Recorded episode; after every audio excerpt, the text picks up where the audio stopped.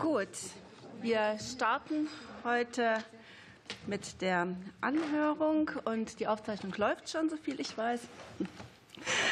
Und ich darf Sie alle herzlich begrüßen zur heutigen Anhörung zum Thema Änderung des Ehenamens und Geburtsnamensrechts. Durch den Gesetzentwurf sollen die namensrechtlichen Möglichkeiten bei der Geburtsnamens- und Ehenamensbestimmung erweitert werden.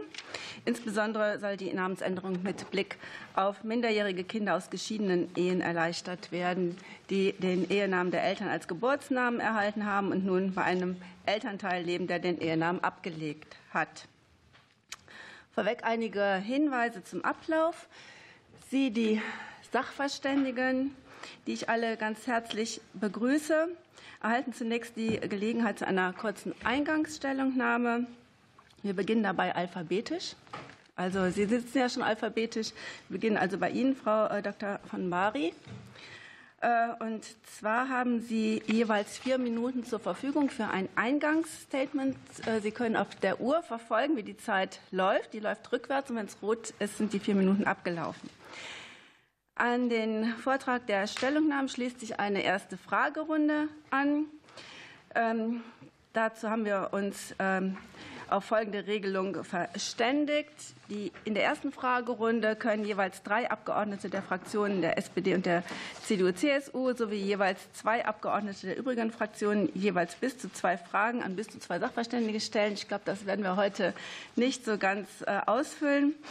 In der zweiten Fragerunde äh, dann jeweils zwei Fragen pro Fraktion und eine dritte Fragerunde wäre mit jeweils einer Frage äh, der Abgeordneten äh, dann zu bedienen. In den Antwortrunden gehen wir jeweils andersrum vor. Da würden Sie dann beginnen und bei weiteren Fragerunden dann wiederum anders herum in alphabetischer Reihenfolge. Die Abgeordneten werden gebeten, sich hier schon vorab zu melden, wenn sie Fragen stellen wollen und dann auch zu Beginn jeweils deutlich zu sagen, an wen sich die Frage richtet. Und die Sachverständigen werden gebeten, bei Antworten dann pro Frage etwa sich am Zeitrahmen von zwei Minuten zu halten. Diese Anhörung ist öffentlich. Es wird ein Wortprotokoll erstellt. Wir haben auch einige Zuhörer auf der Tribüne. Ihnen sei noch mal der Hinweis gegeben, dass hier Ton- oder Bildaufnahmen äh, nicht erlaubt sind, auch keine Beifalls- oder Missfallensbekundung. Aber wir freuen uns über Ihr Interesse. Ich darf noch begrüßen das Ministerium, das hier vertreten ist durch Ministerialrätin Gabriele Scheuer und ihr Team. Genau.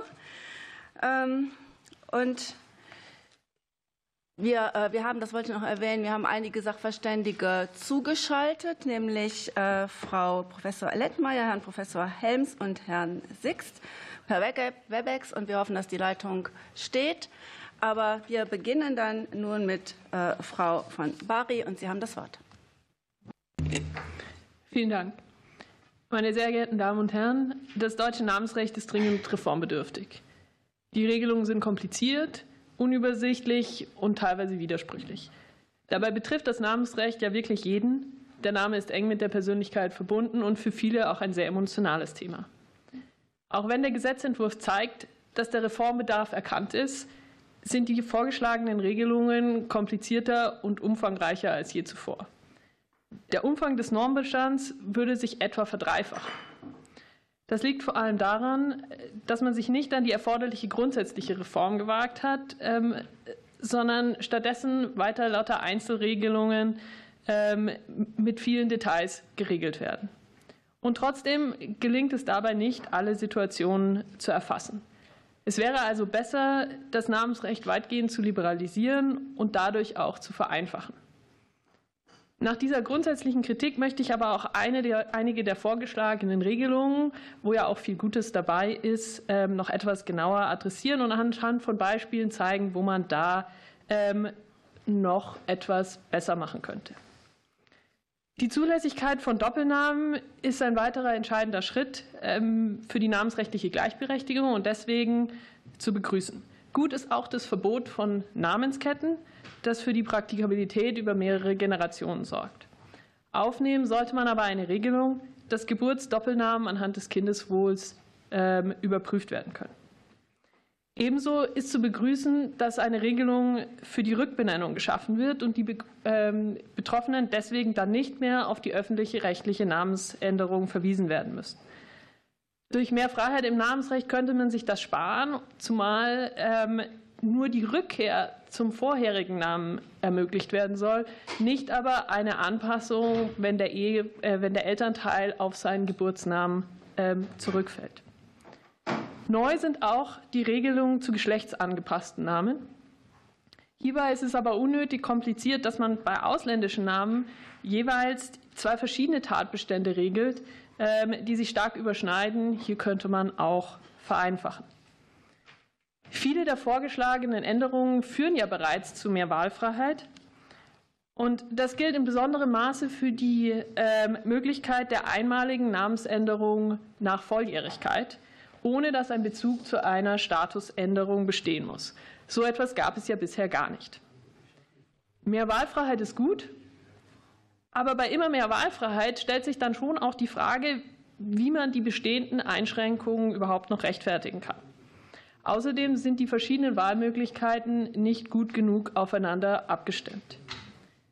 Bei der einmaligen äh, Namensänderung durch Volljährige ist außerdem eine Zustimmung des Elternteils, dessen Name angenommen oder hinzugefügt werden soll, erforderlich. Da es um die Namensänderung einer volljährigen Person und damit im Kern um deren Identität und Persönlichkeit geht, sollte dieses Erfordernis wegfallen. Was dagegen fehlt, ist eine Regelung des Verhältnisses der Namensänderung zu einem bereits bestehenden Ehenamen.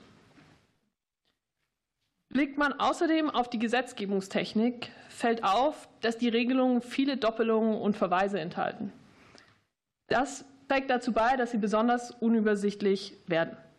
Zum Beispiel ist die Form der Erklärung separat in jeder Vorschrift geregelt, manchmal sogar mehrfach. Das könnte man mit allgemeinen Regelungen deutlich vereinfachen. Und noch ein Wort zum internationalen Namensrecht, das der Gesetzentwurf auch adressiert.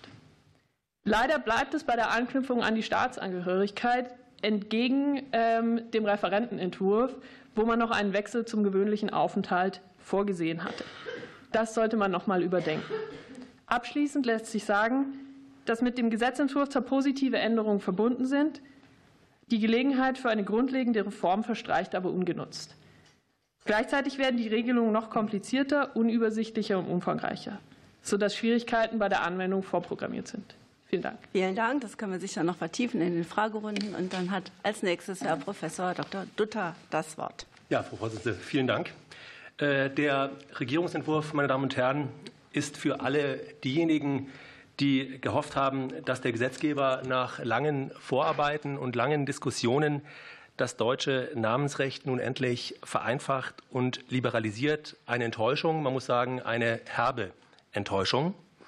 Nicht nur eine Enttäuschung, sondern leider auch Anlass für eine gewisse Frustration ist der Entwurf sicherlich insbesondere für diejenigen, für die die heutige Anhörung nicht die erste namensrechtspolitische Beratungsleistung für den Gesetzgeber ist, sondern die, wie etwa die Mitglieder einer Arbeitsgruppe, von denen ja einige auch hier auf dem Panel sitzen, für die Bundesregierung bereits im Jahr 2020 ein Eckpunktepapier ausgearbeitet haben, das Vorschläge für eine deutliche Vereinfachung des Namensrechts unterbreitet hatte, Vorschläge, die zugleich auch die Freiheit des Namensträgers in den Mittelpunkt gerückt hätten.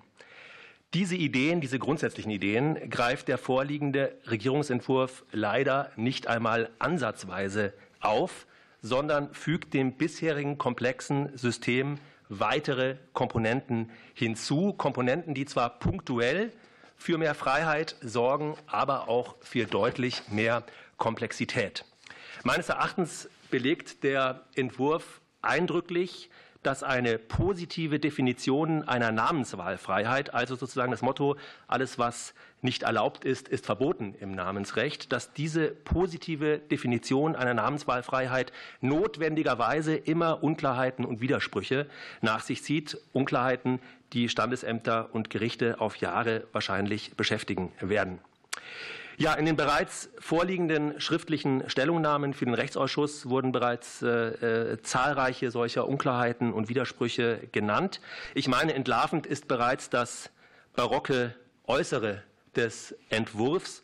Mit diesem Entwurf baut das deutsche Namensrecht jedenfalls was Umfang und Komplexität anbelangt, auch international seinen traurigen, unangefochtenen Spitzenplatz weiter aus. Mir ist persönlich kein Namensrecht dieser Welt bekannt, das ähnlich umfangreich und ähnlich komplex geregelt ist. Ja, abschließend noch ein Wort zu einem vermeintlichen Nebenschauplatz, der eben auch schon angesprochen wurde, nämlich zum internationalen Namensrecht, bei dem der Regierungsentwurf weitgehend im Status quo verharrt, auch wenn die vorgeschlagenen sanften Erweiterungen der Rechtswahlvorschriften durchaus zu begrüßen sind. Der Referentenentwurf war hier vor allem in der ominösen Anlage 3 noch sehr viel ambitionierter und hatte eine Aufgabe des Staatsangehörigkeitsprinzips vorgeschlagen. Der Name der Person sollte dem Recht am gewöhnlichen Aufenthalt des Namensträgers unterliegen und nicht dem Recht seiner Staatsangehörigkeit. Ja, ein Wechsel zum gewöhnlichen Aufenthalt als dem maßgeblichen Kriterium zur Bestimmung des anwendbaren Namensrechts würde nicht nur die Integration von Menschen mit Migrationsbiografie fördern, sondern vor allem auch die Arbeit der Standesämter erleichtern, die derzeit oftmals aufwendig, wirklich aufwendig ausländisches Namensrecht ermitteln müssen. Für diesen Wechsel spricht sich nicht nur die Wissenschaft aus, sondern auch der Deutsche Rat für internationales Privatrecht, der die Bundesregierung ja eigentlich in Fragen des Kollisionsrechts berät und dessen Empfehlungen der Regierungsentwurf ebenso in den Wind schlägt wie etwa diejenigen des Deutschen Familiengerichtstags und äh, des Deutschen Richterbunds. Ich meine, der deutsche Gesetzgeber sollte diese Gelegenheit hier nutzen, äh, um hier ein ja, Follow the Science, vielleicht aber auch Follow the Practice zu üben und hier zum Aufenthaltsprinzip zu wechseln. Vielen Dank. Ja, herzlichen Dank. Dann geht es bei uns weiter mit Professor Dr. Tobias Helms. Äh, zu Ihnen schalten wir jetzt herüber und ich hoffe, die Leitung steht. Wenn ja, dann haben Sie jetzt Ihre vier Minuten für das Statement. Ja, herzlichen Dank. Ähm, der Entwurf erweitert die Möglichkeiten, wie man einen Namen bilden darf und unter welchen Voraussetzungen er wieder geändert werden kann. Diese neuen Gestaltungsoptionen besitzen jede für sich genommen ihre Berechtigung und sind zu begrüßen. Sie stellen auch einen wirklichen Fortschritt dar. Problematisch ist aber, wie meine beiden Vorredner auch schon ausgeführt haben, dass kein kohärentes und widerspruchsfreies System geschaffen wird. Das liegt erstens daran, dass wir eine Fülle an neuen Einzeltatbeständen haben, die noch nicht ausreichend aufeinander abgestimmt sind. Ich habe zwei Beispiele hierfür herausgepickt, die auch Frau von Bari schon angesprochen hat. Zum einen der neue 617d, wonach ein Elternteil, der sich scheiden lässt, dem Kind seinen bis zur Bestimmung des Ehenamens geführten Namen oder seinen Geburtsnamen erteilen kann. Das ermöglicht also einen Gleichlauf zwischen dem Namen des geschiedenen Elternteils und dem Namen des Kindes. Demgegenüber führt die Rückbenennung nach 617e Absatz 3 für das Kind stets zur Rückkehr zum vor der Einbenennung getragenen Namen. Durch die Rückbenennung wird also nicht unbedingt ein Gleichlauf zwischen dem Namen des rechtlichen Elternteils, der auch zu seinem Geburtsnamen zurückkehren kann und im Namen des Kindes ermöglicht. Dieser Unterschied erscheint mir nicht nachvollziehbar. Ein zweites Beispiel, auch das hat Frau von Bari schon angesprochen. Der neue 617i erlaubt einem Volljährigen in gewissem Umfang die Neubestimmung seines Geburtsnamens. Doch ist nach 617i Absatz 1 Satz 3 die Einwilligung desjenigen Elternteils erforderlich, dessen Name zum neuen Geburtsnamen bestimmt wird. Diese Regelung ist aus 617a Absatz 2 Satz 2 BGB übernommen. Doch dort geht es darum, dass ein alleinsorgeberechtigter Elternteil dem minderjährigen Kind den Namen des anderen Elternteils erteilen möchte. Demgegenüber geht es bei 617i um die Wünsche des volljährigen Kindes selbst. Kann es ernsthaft richtig sein, dass ein rechtlicher Elternteil seinem eigenen volljährigen Kind die Führung seines Namens untersagen kann? Zweitens entstehen Wertungswidersprüche aber auch dadurch, dass die Anliegen, die der Entwurf aufgreift, ein sehr unterschiedliches Gewicht besitzen. Das wirft die Frage auf, warum es für andere namensrechtliche Gestaltungswünsche bei den restriktiven Regelungen des Namensänderungsgesetzes bleiben soll. Ein Beispiel. 1355b Absatz 1 Nummer 1 eröffnet Angehörigen des sorbischen Volkes aus Gründen des Minderheitenschutzes die Bildung, die Möglichkeit zur Bildung geschlechtsangepasster Namen. Dann erscheint es nachvollziehbar, diese Option in 1355 Absatz 1 Nummer 2 auf den Fall zu erweitern, dass geschlechtsangepasste Namensformen in einer ausländischen Rechtsordnung vorgesehen sind und der Herkunft eines Ehegatten entsprechen. Doch noch einen deutlichen Schritt weiter geht 1355 Absatz 1 Nummer 3, der diese Gestaltungsoption dann eröffnet, wenn nur der betreffende Name traditionell aus einem Sprachraum stammt, in dem die Geschlechtsanpassung vorgesehen ist. In der Sache ist auch gegen die Nummer 3 nichts einzuwenden. Aber welches Regelungskonzept liegt dem Entwurf hier zugrunde? In der Gegenäußerung der Bundesregierung heißt es, Zitat, es erscheint in Zeiten zunehmender grenzüberschreitender Mobilität angezeigt, ausländische Namenstraditionen zu respektieren und die Verbundenheit mit dem jeweiligen Sprachraum zu erhalten, sofern Betroffene es wünschen. Doch ausländische Namenstraditionen, die dem deutschen Recht unbekannt sind, gibt es viele, von Vatersnamen über Namensketten bis zur freien Namenswahl. Eine nachvollziehbare Grenzziehung kann ich hier nicht erkennen. Diese und andere Wertungswidersprüche wird man allein dadurch minimieren können, dass man die Hürden für die öffentlich-rechtliche Namensänderung senkt. Es ist nicht stimmig, im BGB liberale bis sehr liberale Gestaltungsoptionen punktuell zu eröffnen und gleichzeitig an der restriktiven Regelung des Namensänderungsgesetzes festzuhalten. Gleichzeitig sollte die Zuständigkeit für eine solche Namensänderung in die Hände der Standesbeamten gelegt werden. Kommen Sie das bitte wären meine Schluss. beiden Hauptforderungen. Herzlichen Dank für Ihre Aufmerksamkeit. Na, dann passte das ja doch gerade. Vielen Dank. Und bei uns geht es weiter mit äh, dem Sachverständigen Matthias Hettlich, Richter am Verwaltungsgerichtshof in Mannheim. Sie haben das Wort. Sehr geehrte Frau Vorsitzende, sehr geehrte Damen und Herren Abgeordnete! Der Entwurf begründet neue Möglichkeiten der Namenswahl und Namensänderung, die grundsätzlich zu begrüßen sind. Dazu zählen unter anderem die Wahl eines echten Doppelnamens für Eheleute, die einmalige Namensänderungsmöglichkeit für Volljährige und Wahlmöglichkeiten für nationale Minderheiten. Jedoch führt der Entwurf nicht zu einer grundlegenden Reform des Namensrechts. Das hat mindestens zwei sehr erhebliche Konsequenzen. Erstens, da kann ich mich meinen Vorrednern anschließen, Zunahme der Regelungsdichte im BGB.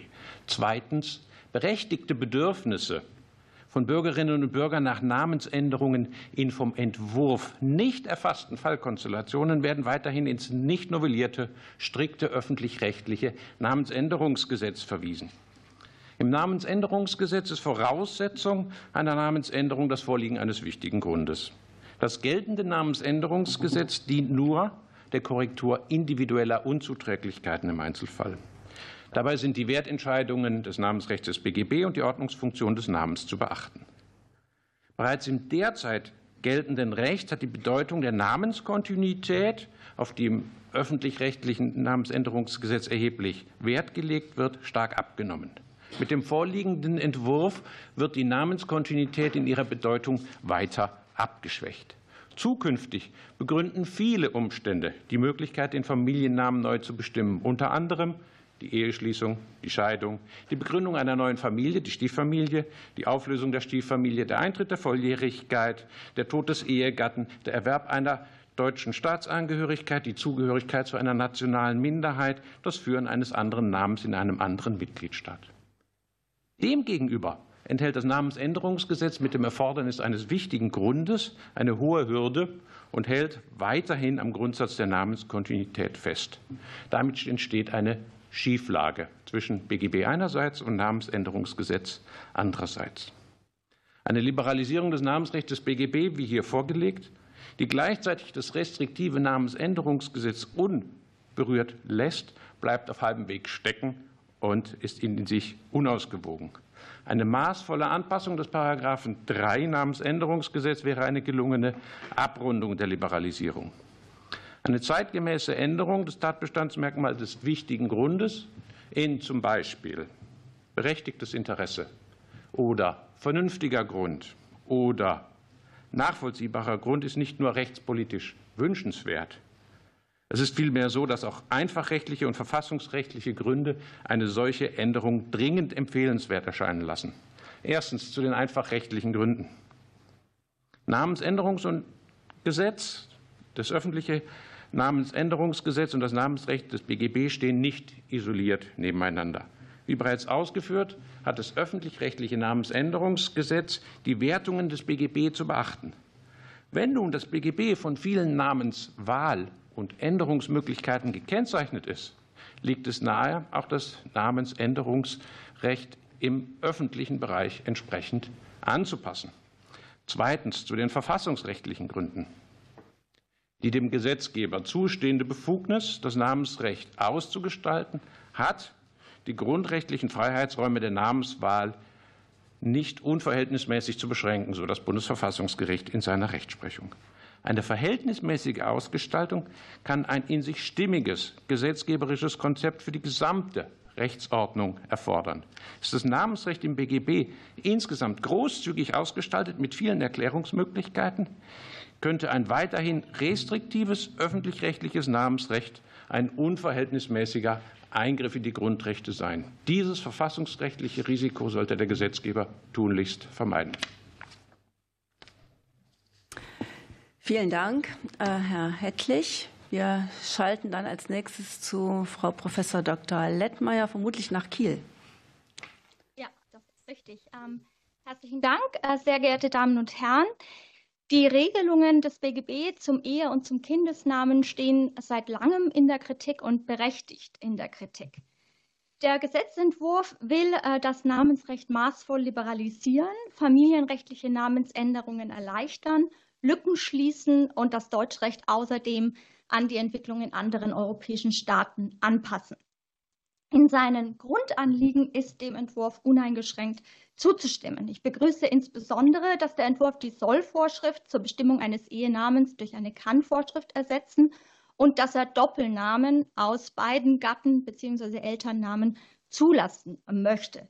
Letzteres ist überfällig, äh, um Inkonsistenzen innerhalb unserer Rechtsordnung zu vermeiden, den Anschluss an ausländische Rechte nicht zu verlieren und auch der Wertung, insbesondere auch im symbolkräftigen Namensrecht, Ausdruck zu verleihen, dass die Ehe eine Gemeinschaft gleichberechtigter ist und dass die Kinder beiden Eltern zugeordnet sind.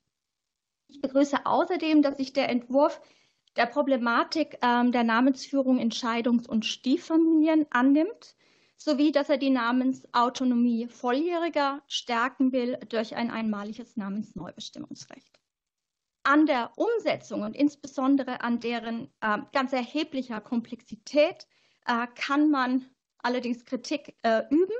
Ich will mich an dieser Stelle auf, drei, äh, auf drei aus meiner Sicht wichtige Kritikpunkte beschränken, die ähm, noch nicht ähm, in ausführlicher äh, Gegenstand der anderen äh, Statements waren. Erstens, äh, nach dem Entwurf ähm, soll es im Fall eines Dissenses ähm, gemeinsam sorgeberechtigte Eltern bei der Bestimmung des Kindesnamens bei der jetzigen Lösung bleiben. Das heißt, es wäre ein Gerichtsverfahren zur Übertragung des Namensbestimmungsrechts auf einen Elternteil äh, durchzuführen. Und wenn dieser dann sein äh, Recht nicht ausübt, erhielte das Kind den Namen dieses. Lässt man äh, wie der Entwurf allerdings Kindesdoppelnamen zu, so ähm, würde es sich anbieten, bei Elterndissens automatisch einen Kindes Doppelnamen vorzusehen. Zweitens, ähm, es ist ähm, nicht überzeugend bei Kindern eines alleinsorgeberechtigten Elternteils die Benennung auch nach dem nicht sorgeberechtigten Elternteil von dessen Einwilligung abhängig machen und das noch dazu zwingend, das heißt ohne jegliche gerichtliche Ersetzungsmöglichkeit. Natürlich sollte die Frage, wer den Kindesnamen bestimmen darf, vom Sorgerecht an abhängen. Anderes gilt aber für die Frage, welche bzw. wessen Namen ähm, verwertbar sind bei der Namensbestimmung. Das Problem setzt sich dann noch an anderer Stelle fort, wie schon erwähnt wurde, insbesondere beim Namensbestimmungsrecht Volljähriger. Drittens, ähm, die Liste der wählbaren Namen bei der Namensneubestimmung durch Volljährige sollte ausgeweitet werden. Die im Entwurf vorgesehene Beschränkung auf Namen, die im Zeitpunkt der Geburt des Kindes wählbar waren, greift äh, zu kurz.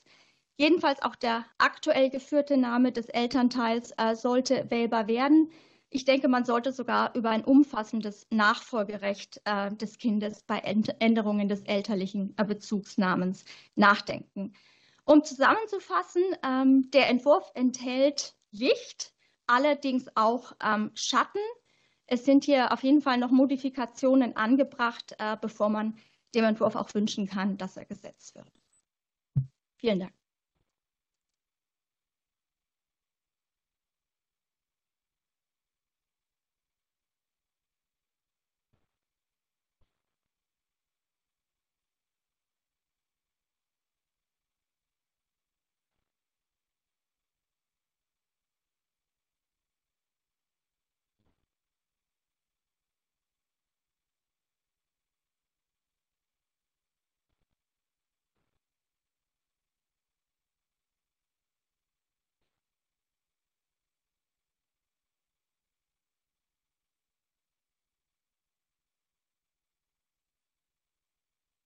Wir können leider nichts hören.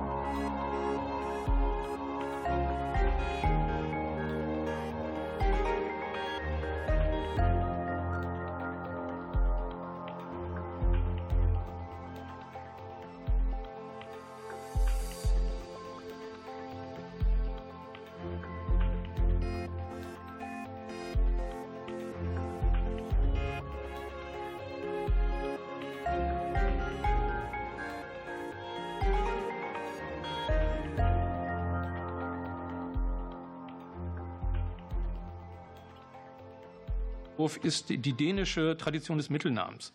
Der dänische Mittelname ist ein Konstrukt, was es auch im deutschen Namensrecht bisher nicht gibt. Das ist ein eigenständiger Namensteil. Das ist weder Vorname noch Nachname. In Dänemark wird er als eigener Bestandteil in Pass eingetragen. In Deutschland muss er bisher als Vorname hingenommen werden, wenn man sich hier irgendwo registrieren lässt als Däne mit dem Mittelnamen. Äh, die Änderung besagt, dass ähm, in Anlehnung an die Tradition in Dänemark äh, ein naher Angehöriger äh, dazu dienen kann, den Mittelnamen zu geben. Ähm, das, kann, das können die Eltern selber sein, ein Elternteil, beispielsweise die Mutter, das ist sehr oft üblich in Dänemark, dass dann der Geburtsname der Mutter als Mittelname des Kindes angenommen werden kann.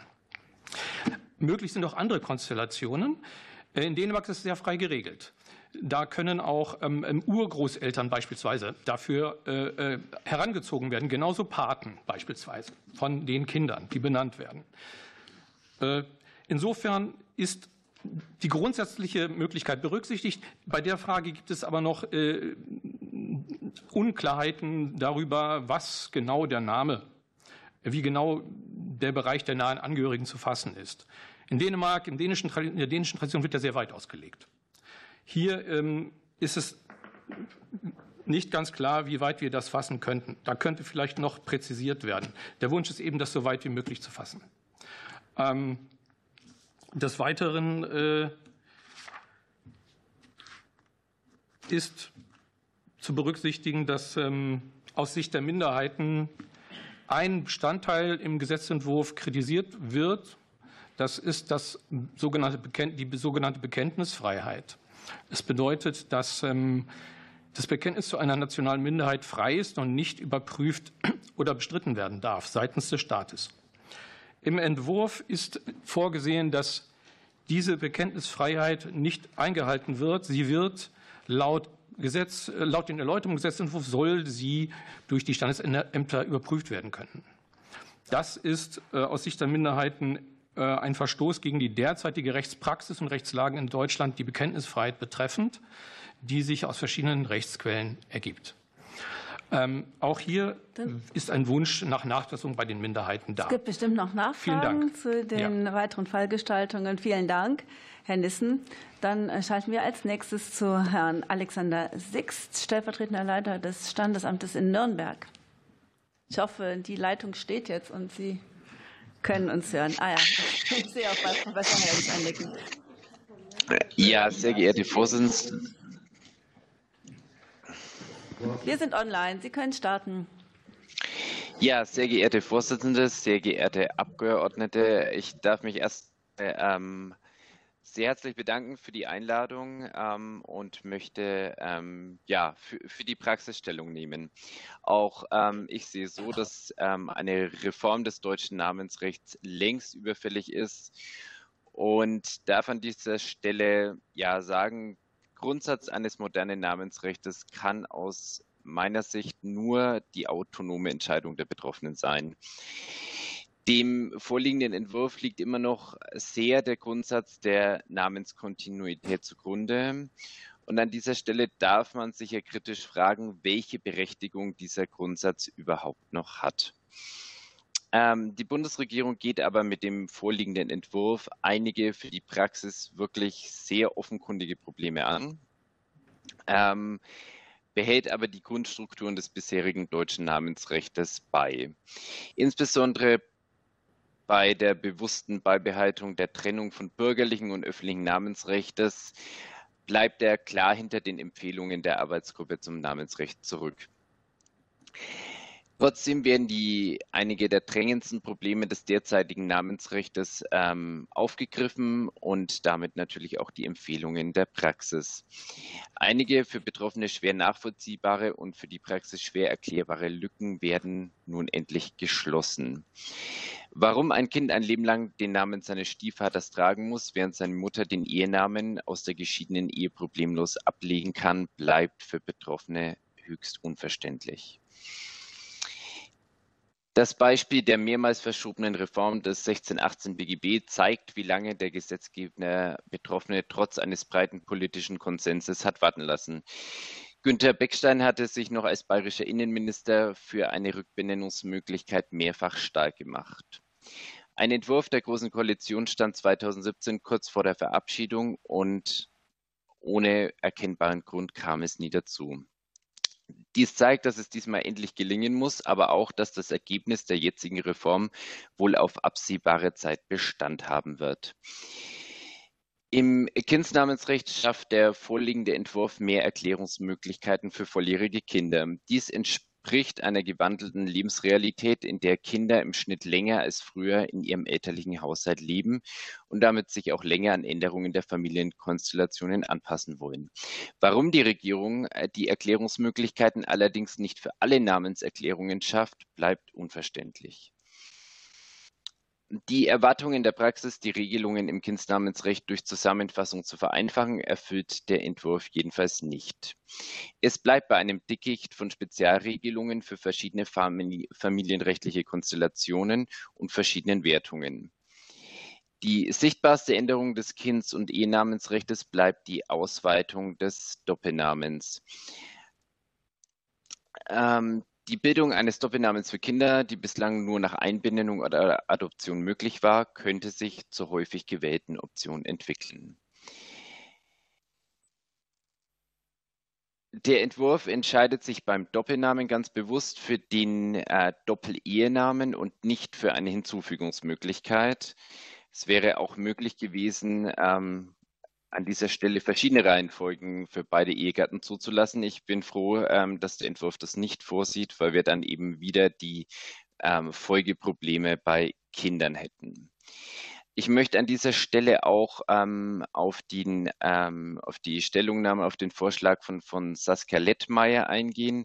Das bei einer nicht erfolgten Geburtsnamensbestimmung gemeinsam Säugeberechtigter Kraftgesetzes ein Kindsdoppelname die Folge wäre. An dieser Stelle kann ich nur aus der Praxis ähm, einwerfen, dass eine Vielzahl oder ich würde sagen die Mehrheit dieser Fälle auf Konstellationen ähm, zurückgeht ähm, mit einer Scheinvaterschaft. Ähm, genau. Und, und in einer Vielzahl dieser Fälle kommt es eben deshalb nicht zu einer Einigung, weil der ähm, Scheinvater eben nicht greifbar ist oder nicht willens ist, an der äh, Namensbestimmung mitzuwirken. An dieser Stelle ist eben eine die bisherige Regelung für die Betroffenen deutlich günstiger. Der Entwurf erkennt völlig zu Recht den Reformbedarf beim Artikel 10 Absatz 3 äh, BGB. Ja, die Rechtsprechung ja. hat hier die Auslegung in den Entscheidungen ähm, ja, mehrfach verändert. Aus meiner Sicht ist es wichtig, ähm, dass ähm, die Einschränkung dann immer noch gelten sollte, ähm, wenn ein Betroffener einen Namen ohne einen engen familiären Bezug wählt. Vielen Und Dank. Sie kriegen bestimmt noch weitere danke. Fragen zu diesen sehr interessanten Fällen aus der Praxis. Aber jetzt wollen wir erst unsere Runde der Statements abschließen. Und äh, weiter geht es auch mit Einblicken aus der Praxis. Und Volker Weber, Präsident des Bundesverbandes der deutschen Standesbeamtinnen und Standesbeamten. Sie haben das Wort. Ja, vielen Dank, Frau Vorsitzende. Sehr geehrte Damen und Herren, äh, ich sitze jetzt hier für den Bundesverband äh, der deutschen Standesbeamten und Standesbeamtinnen.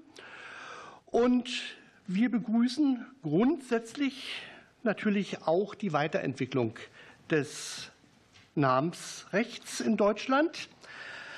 Aber leider erfolgt, und darüber sind wir uns ja wirklich alle einig, nicht wie gewünscht eine wirkliche Vereinfachung des Namensrechts, sondern eigentlich äh, nur wird die bisherige Linie fortgesetzt durch weitere Vorschriften. Wenn ich mir angucke, wie das BGB jetzt danach aussieht, äh, das ist schon ein Dschungel, durch den sich der Standesbeamte da kämpfen muss. Es wird unübersichtlicher, viel komplexer. Von der Umsetzung her, die Standesbeamten sind in der Regel keine Juristen. Und das sollte man natürlich auch immer bedenken. Äh, es wird also nicht leichter, es wird schwieriger, diese komplexen und teilweise sich auch widersprechenden Vorschriften zu durchschauen. Und dabei ist es denn auch besonders wichtig, dass zur besseren Lesbarkeit der Vorschriften wir dringend anregen, die Formvorgaben, zum Beispiel über die öffentliche Beglaubigung oder öffentliche Beurkundung von Erklärungen oder Bindestrichregeln und so weiter, dass man die wirklich zentral vielleicht an den Anfang stellt, damit insgesamt die Einzelvorschriften nachher lesbarer werden. Weil es wiederholt sich wirklich nicht nur mehrmals, dutzendweise. Ja, ansonsten ist schon viel gesagt worden von meinen Vorgängern äh, hier. Ich möchte vor allen Dingen darauf hinweisen, dass wir sehr begrüßen die Doppelnamensführung für Ehegatten und auch für Kinder, aber dass es von der Umsetzung nachher auch nicht einfach werden wird. Wir haben alleine mal den Fall durchgespielt, zwei Personen mit einem Doppelnamen jeweils heiraten. Und wir sind im äußersten Fall jetzt mit und ohne Doppelnamen alles beinhaltet auf fast 40 Varianten gekommen. Und bei einer Anmeldung einer Eheschließung, die ja zukünftig auch online möglich sein soll, stelle ich mir das nicht einfach vor, äh, was die ja, Belehrung der Leute dazu angeht. Äh, bei Kindern sieht es ähnlich aus. Da kommen wir nachher auf, als wir das durchgespielt haben, auf fast 22 verschiedene Varianten, die da möglich wären. Einmal zu bedenken, aber grundsätzlich ist es natürlich begrüßenswert. Ähm, etwas kritisch sehen wir äh, die Sache mit den Minderheiten nicht vom Inhalt her.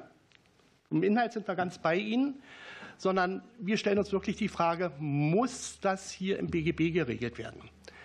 Äh, können wir da nicht äh, andere Minderheitengesetze mitnehmen und es dort, ich will jetzt nicht sagen hinschieben, aber dorthin geben? Es wird für alle Beteiligten und auch, denke ich, für den Bürger, den wir auch mitnehmen wollen, äh, einfacher und lesbarer an dieser Sache. Wir können ja dann im BGB darauf hinweisen, durch Verweise zu diesen Gesetzen. Äh, dann haben wir schon die Rückbenennung angesprochen. Und da fehlt uns ein bisschen beim 1617a Absatz 3, Neuerfassung, Absatz 3 und 4, die Rückbenennung für die Kinder, die nach einer Namenserteilung ähm, den Namen ihres Vaters beispielsweise, also des anderen Elternteils erworben haben, bei allein sorgeberechtigtem Elternteil. Und das müsste meiner Ansicht nach auch geschehen. Und da überzeugt uns die Gegenäußerung der Bundesregierung an der Stelle eigentlich überhaupt nicht. Da müsste vielleicht auch noch mal nachgebessert werden. Denn das ist ein ganz großes Problem, was wir in der Praxis in der Vergangenheit immer wieder hatten, dass wir nach einiger Zeit die heulenden, in der Regel waren es Mütter vor uns sitzen hatten, die gerne wollten, dass das Kind rückbenannt wird. Ja, Vielen Dank. bis dahin. Äh, ich hätte gerne auch noch was zum Artikel 10 gesagt, aber das machen wir das anders. Das ist ein guter Hinweis an die Abgeordneten, ja. Sie noch mal nach Artikel 10 zu fragen. Okay, und äh, dann starten wir mit der Fragerunde. Und als erstes hat das Wort Kollegin Susanne Hirl. Ganz herzlichen Dank, Frau Vorsitzende. Sehr geehrte Sachverständige, danke für die Ausführungen. Ich hätte zwei Fragen, und zwar einmal eine Frage an die Frau von Bari und einmal an den Herrn äh, Weber. Frau äh, von Bari, Sie haben in Ihrer Stellungnahme und jetzt auch in Ihren Ausführungen das aktuelle Recht als zu kompliziert kritisiert. Und ähm, ja, Sie haben mal festgestellt, Sie hätten auf einen Sinneswandel gehofft des Gesetzgebers. Könnten Sie noch mal kurz darauf eingehen, was Sie grundsätzlich am Entwurf kritisieren, welche Dinge Sie ähm, ja, besonders aus Sicht der Wissenschaft stören? Sie haben ja schon einiges genannt, aber vielleicht könnten Sie da noch mal auf Einzelpunkte äh, besonders eingehen. Und Herr Weber, meine Frage an Sie wäre, ähm, es wurde ja diese Zusammenführung von öffentlich-rechtlichem und äh, privatrechtlichem Namensrecht äh, befürwortet, auch in dieser Arbeitsgruppe, die 2020 ihre Ergebnisse vorgestellt hat. Ähm, wie sieht es aus Ihrer standesamtlichen Praxis aus? Ist es ja notwendig und sinnvoll aus Ihrer Sicht, das zusammenzuführen? Danke. Mhm. Dann hat Paul Lerida das Wort. Ich habe zwei Fragen an Herrn Professor Helms. Herr Professor Helms, Sie waren Mitglied der Arbeitsgruppe, die 2020 Eckpunkte zu einer Änderung des Namensrechts nach ausführlichen Beratungen präsentiert hat. Es gilt ja auch im politischen Geschäft gut gemeint, ist nicht immer automatisch gleich gut gemacht. Jetzt zwei Fragen. Wenn der Gesetzentwurf so bliebe, was würde er in der Praxis bei Staatsanwaltschaften und Gerichten bewirken? Und die zweite Frage. Der Gesetzentwurf hält Änderungen zur Erwachsenenadoption bereit. Wie beurteilen Sie diese hinsichtlich ihrer Notwendigkeit und Folgen? Vielen Dank. Frau Helling-Pla. Ganz herzlichen Dank. Ich möchte gerne Frau Professor Lugani zwei Fragen stellen zu Anliegen, die von Bürgerinnen und Bürgern an uns herangetragen wurden. Ähm, die erste Frage bezieht sich auf eine uns zugeleitete Petition. Ähm, da geht es darum, dass ein Ehegatte in der Vergangenheit den Namen des Ehepartners angenommen hat, wohl aber mit der Motivation, dass er mit seinem Kind äh, oder sie mit ihrem Kind namentlich verbunden ähm, sein wollte. Und sie wirft jetzt die Frage auf, ob im Rahmen der Übergangsvorschriften ähm, nicht ermöglicht werden sollte, dass ähm, auch zu dem zuvor geführten Namen, häufig dem Geburtsnamen, zurückgekehrt werden kann. Und die zweite Konstellation, zu der ich fragen möchte, ist, auch da hat sich ein Ehepaar ähm, an uns äh, gewandt. Ähm, beide waren zuvor schon einmal verheiratet, sind nun verwitwet und ähm, möchten nun jeweils den Namen des verstorbenen Partners an den gemeinsamen Ehenamen anfügen oder voranstellen. Das wäre dann aus meiner Sicht jedenfalls die Konstellation zweier unterschiedlicher Begleitnamen. Und bei beiden Konstellationen wüsste ich sehr gerne, wie Sie das sehen und einschätzen. Dann hat das Wort Helge Limburg.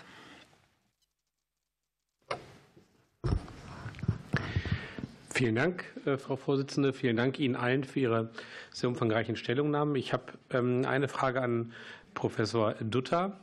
Äh, Sie sind, wie auch fast alle anderen Expertinnen und Experten, muss man sagen, ähm, auch auf, die, äh, auf die Anknüpfung des Artikel 10 Absatz 1 EGBGB angegangen, also auf die Frage sozusagen deutsches Namensrecht, also Namensrecht für deutsche Staatsangehörigkeit oder äh, aufgrund des gewöhnlichen Aufenthalts in Deutschland.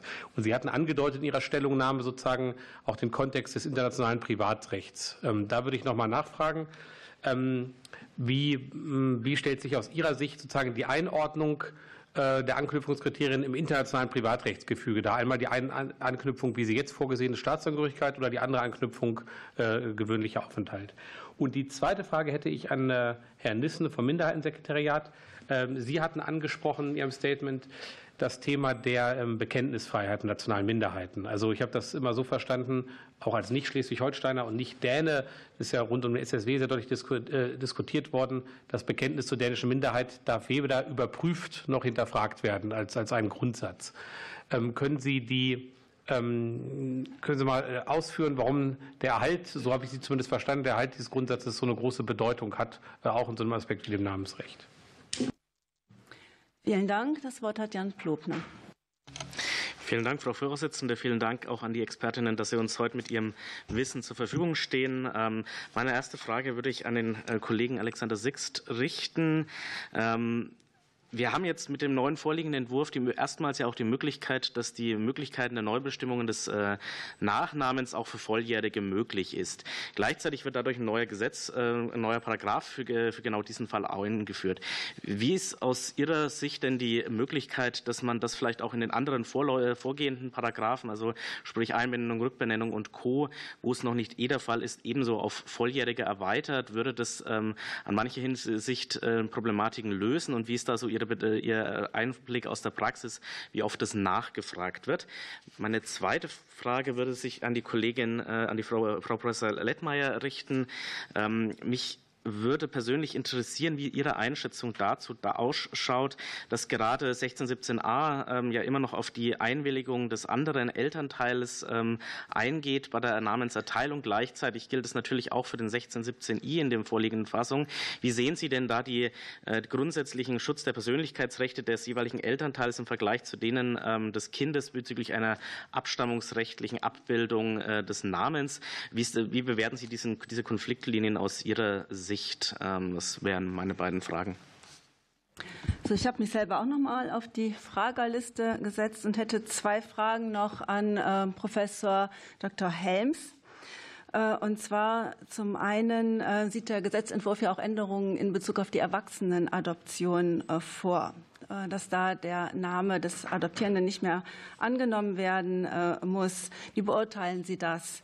Äh, hinsichtlich der Notwendigkeit und der Folgen auf dieses Phänomen der Erwachsenenadoption.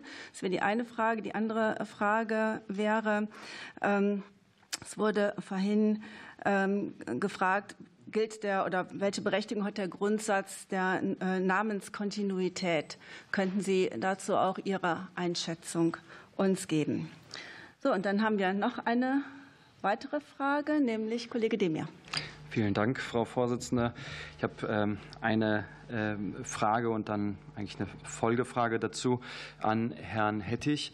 Ähm, es geht dabei um die Zweigliedrigkeit, die Sie auch kritisiert haben zwischen äh, bürgerlichem Namensrecht und öffentlichem Namensrecht. Äh, können Sie da nochmal die wesentlichen Kritikpunkte einmal nochmal zusammenfassen und dann in dem Zuge, äh, welche Änderungsvorschläge, vielleicht ja, konkreter Art haben Sie denn äh, beispielsweise im Namensänderungsgesetz dazu und vielleicht entsprechend auch in den Verwaltungsvorschriften? Dankeschön. So, vielen Dank. Da haben wir eine Reihe von Fragen an alle Sachverständigen. Und äh, es würde dann jetzt mit den Antworten beginnen. Herr Weber, ja, Sie sind gefragt worden von Kollegin Hirl und haben jetzt Gelegenheit zur Antwort. Bitte maximal zwei Minuten pro Antwort. Ja, vielen Dank. Ähm, ich glaube, dass ich da auch gar nicht so lange brauche. Äh, ich bin gefragt worden, nach, ob es sinnvoll ist, öffentlich-rechtliches Namensrecht und das Namensrecht des BGB zusammenzulegen im Standesamt. Ich kann nur aus eigener Erfahrung sagen, 42 Jahre Standesamtserfahrung in Neukölln, wohlgemerkt.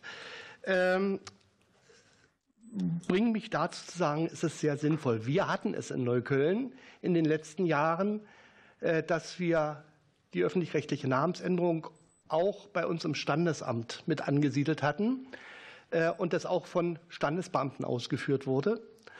Äh, und das war für den Bürger, für den Bürger sehr durchschaubar. Ja, der Bürger hatte nicht verschiedene Anlaufmöglichkeiten oder man musste ihm sagen, nee, gehen Sie mal drei Häuser weiter. Äh, dafür sind wir nicht zuständig, sondern äh, jemand anders. Äh, und ich denke, einfach aus dieser Sicht wäre eine Zusammenlegung rein zuständigkeitsmäßig ins Standesamt sinnvoll. Gut, vielen Dank für diesen Hinweis. Dann äh, hätte Herr Sixt Gelegenheit zur Antwort auf die Frage von Jan Plobner. Ja, vielen Dank. Ähm, zur Frage von ähm, Herrn Plobner. Ja, die insbesondere die Einbenennung ähm, Volljähriger wird auf jeden Fall nachgefragt von den Betroffenen. Ähm, ja, kann ich, kann ich nur darauf ähm, zurückkommen, was ich vorhin schon sagte. Ähm, häufig ist es eben so, dass ähm, auch hier noch ähm, Kinder länger zu Hause leben, sich an veränderte Familienkonstellationen anpassen wollen. Bislang ist es nicht selten so, ähm, dass wegen der ja, fehlenden Möglichkeiten ähm, man dann auf eine Erwachsenenadoption ähm, ausweicht, wo man eigentlich nur den Familiennamen des Kindes ändern möchte. Äh, zu diskutieren wären da eben die Einwilligungserfordernisse also insbesondere des, des anderen Elternteils, ähm, ähm, zu dem dann das Namensband an dieser Stelle gelöst wird, ähm, müsste der mit einwilligen oder nicht. Ähm, aber grundsätzlich denke ich, wenn sich alle Beteiligten einig sind, also Kind und ähm, die erwachsenen ähm, Elternteile, sollte eine Namensänderung an der Stelle auch möglich sein. Vielen Dank, Herr Sixt. Dann geht es weiter mit Herrn Niesen. Sie hatten eine Frage von Herrn Limburg. Ja, zur Bekenntnisfreiheit. Man muss dazu sagen, die Bekenntnisfreiheit ist eine grundsätzliches, äh, eine Grundlage äh, des Minderheitenrechts, sowohl auf internationaler völkerrechtlicher Ebene als auch in Deutschland. Äh, historisch gesehen ist sie festgelegt worden in den Bonn-Kopenhagener Erklärung 1955, das hatten Sie angesprochen, im deutsch-dänischen Verhältnis, das heißt reziproke Minderheitenpolitik. Die deutsche Minderheit darf sich frei zu ihrer Minderheit in Dänemark bekennen, umkennt die dänische Minderheit auch zu ihrer Minderheit in Deutschland zu sein. Ähm, das, dieses Prinzip ist äh, weiterhin gestützt worden durch das Rahmenübereinkommen zum Schutz nationaler Minderheiten. Hier haben wir diese völkerrechtliche Komponente, die jetzt auch noch in Deutschland reinkommt. In Deutschland hat sich in der Rechtsauffassung ähm, zum Minderheitenschutz die Bekenntnisfreiheit ähm, als ein zentrales Prinzip erwiesen, was immer von, sowohl von der Bundesregierung in den Berichten zum, zur Überprüfung des Rahmenübereinkommens äh, ausdrücklich bekräftigt worden ist sowohl auch in Landesgesetzgebung, beispielsweise in Verfassungen von Sachsen, äh, Brandenburg und entsprechenden Gesetzen äh, zu, zu den nationalen Minderheiten festgelegt wird. Das heißt, die Bekenntnisfreiheit ist unumstößlich eigentlich. Und wir sehen, äh, das Problem ist jetzt, was man hier sieht, ist ja, dass hier gefordert wird, eben genau das nicht einzuhalten, also eine Überprüfung. Ich sagte vorhin, das Bekenntnis zu einer Minderheit ist frei und darf nicht staatlicherseits äh, überprüft oder bestritten werden. Dieses Prinzip wäre eben durchbrochen, wenn jetzt Standesbeamte ähm, anhand objektiver Kriterien prüfen müssten oder dürften, ist, ist das jetzt ein Angehöriger nationaler Minderheit oder nicht? Sowas ist aus dieser Gesichtspunkt auch nicht zulässig. Ich würde sagen, nach bisheriger Rechtslage, Rechtsauffassung in Deutschland minderheitenrechtlich ist es nicht, ist es aus Sicht der Minderheiten nicht zulässig und auch nicht gewünscht. Dieser, diese, diese Erklärung oder diese Begründung sollte in, in, so, in dieser Form äh, gestrichen werden und es sollte einfach eine Erklärung ausreichen des Antragstellenden, dass er einer nationalen Minderheit gehört. Diese Erklärung muss ausreichend sein und darf nicht weiter hinterfragt werden. Vielen Dank. Dann hat ähm, das Wort Frau Professor Lugani mit zwei Fragen von Frau Hellinkler. Vielen Dank. Ähm, ja, Frau Hellinkler, Sie hatten gefragt, ob es äh, Ehegatten, die in der äh, Vergangenheit den Namen des Ehepartners angenommen haben, äh, ermöglicht werden soll, im Rahmen der Übergangsvorschriften zurückzukehren zu ihrem zuvor geführten Namen, häufig dem Geburtsnamen, wenn sie das damals nur getan haben, damit eine namensrechtliche Verbundenheit mit dem Kind ähm, erhalten bleibt. Das ist einerseits ähm, als Übergangsproblem sehr interessant. Also ein Stück weit würde man ja sagen, wir können jetzt nicht alle Entscheidungen, die wir irgendwann mal getroffen haben, mit Blick auf die damals geltende Rechtslage ungeschehen machen, äh, weil sich die Rechtslage geändert hat. Aber trotzdem sehe ich hier ein legitimes Interesse. Aber wenn damit ausgelöst werden soll mit der äh, Ablegung des Ehenamens, ähm, dass das Kind einen äh, Doppelnamen äh, bekommen können soll, dann ist das ja eine sehr problematische Folgefrage, die je nach Alter des Kindes auch erstmal geklärt werden müsste. Ähm, und ähm, insofern ist das nicht ganz unproblematisch. Ich fände es tatsächlich unabhängig von der Übergangsfrage oder der Übergang unabhängig davon, dass das jetzt sich natürlich verschärft im, äh, im Rahmen der, der Übergangszeit stellen wird. Die Frage ähm, wichtig, ob es nicht ein legitimes Interesse der Ehegatten gibt, in der Ehezeit den Ehenamen abzulegen, so wie es ja auch im äh, Rahmen des Begleitnamens die Möglichkeit gibt, den Begleitnamen einmal abzulegen. Das ist auch mehrfach gefordert worden ähm, im Rahmen der Stellungnahmen zu den Entwürfen. Ähm, dann wäre es natürlich einfacher, wenn das Kind dann aber beim Ehenamen als äh, Geburtsnamen bliebe. Ähm, insofern würde ich hier differenziert antworten wollen. Die zweite Frage, ich habe noch mal zwei Minuten für die zweite, oder? Danke. Ähm, bei der zweiten Frage hatten Sie die Situation eines Ehepaars geschildert, in dem äh, beide Ehepartner zuvor schon einmal verheiratet waren und die ähm, vorherigen Ehegatten verstorben waren und die Ehegatten nun jeweils den Namen des verstorbenen Partners als äh, Begleitnamen annehmen wollen, also quasi zwei Begleitnamen. Ähm, das wäre, also ich sehe hier eine gewisse, einen gewissen, natürlich ist auch das ein legitimes Interesse oder ein ja, achtenswertes Interesse. Äh, und ich sehe hier insofern eine äh, gewisse Parallele mit der Logik des Entwurfs als ja auch die 1617d und e in ihrer jetzigen Entwurfsfassung dazu ähm, dienen, Namensbänder beizubehalten mit früheren Lebensphasen, äh, aber gleichwohl halte ich den, den, das, was hier gefordert wird, nämlich sozusagen der doppelte Begleitname, ähm, für systemfremd. Denn der Begleitname ist ja immer noch sozusagen das Trostpflaster für den Ehegatten, der, äh, dessen Name nicht ähm, äh, Ehe, äh, dessen Name nicht Ehename wird. Und äh, das doppelt zu vergeben, ist meines Erachtens im geltenden Recht und im Entwurf so nicht angelegt. Beim Kind, ähm, also wenn wir, wenn wir mit 16, 17 D und E dem Kind ermöglichen, eine namensrechtliche Verbundenheit ähm, mit ja, Elternteilen und faktischen Elternteilen über die Zeit äh, ähm, beizubehalten, dann halte ich das für gerecht, für stärker legitimiert als bei den Erwachsenen in der Situation, die Sie geschildert haben. Insofern würde ich das eher ablehnen. Vielen Dank. Dann hat Frau Professor Lentmeier das Wort. Sie hat eine Frage von Herrn Plobner. Ja, ähm, vielen Dank. Ähm, in der Tat äh, sehe ich es sehr kritisch, äh, dass bei Kindern mit nur einem sorgeberechtigten Elternteil die Einwilligung ähm, des nicht sorgeberechtigten Elternteils äh, zwingend, das heißt ohne jegliche gerichtliche Ersetzungsmöglichkeit, gefordert wird. Ähm, damit ist die Bildung von Doppelnamen, obwohl sie möglich ist, auch bei Kindern mit nur einem sorgeberechtigten Elternteil gegenüber der Bildung von Doppelnamen bei Kindern gemeinsam sorgeberechtigter Eltern ähm, erschwert. Beim gemeinsamen Sorgerecht wäre nämlich nach dem Entwurf dieses gerichtliche Verfahren äh, durchzuführen. Und wenn dann ein Elternteil zur Namensbestimmung ermächtigt ist, äh, könnte dieser auch die Namen des anderen Elternteils heran ziehen, ohne hier von einer Einwilligung abhängig zu sein. Äh, wie Herr Plobner erwähnt hat, wird das gerechtfertigt mit dem Persönlichkeitsrecht ähm, des Elternteils.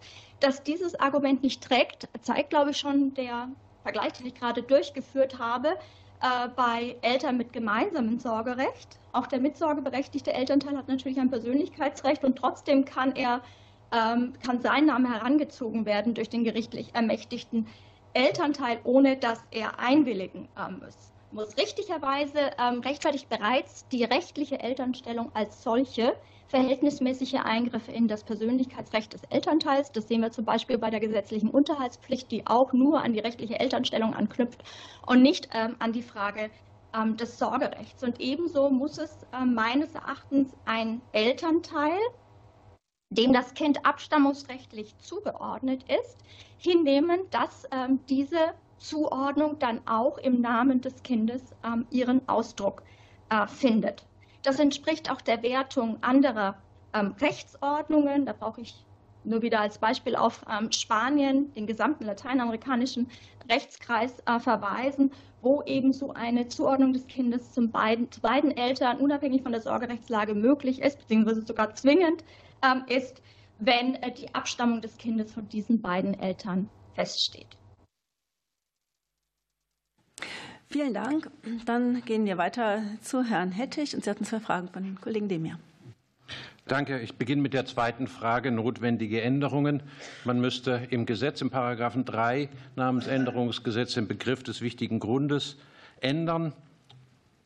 Möglich sind zum Beispiel vernünftiger Grund. Man kann der Rechtsprechung des Bundesverfassungsgerichts entnehmen zu abgelehnten Verfassungsbeschwerden gegen das geltende Namensänderungsrecht, dass der Begriff des vernünftigen Grundes eine niedrigere Schwelle wäre als der wichtige Grund. Ein weiterer Vorschlag von mir wäre berechtigtes Interesse. Das wäre nach der gängigen Terminologie eine nochmal gegenüber dem vernünftigen Grund abgesenkte Schwelle.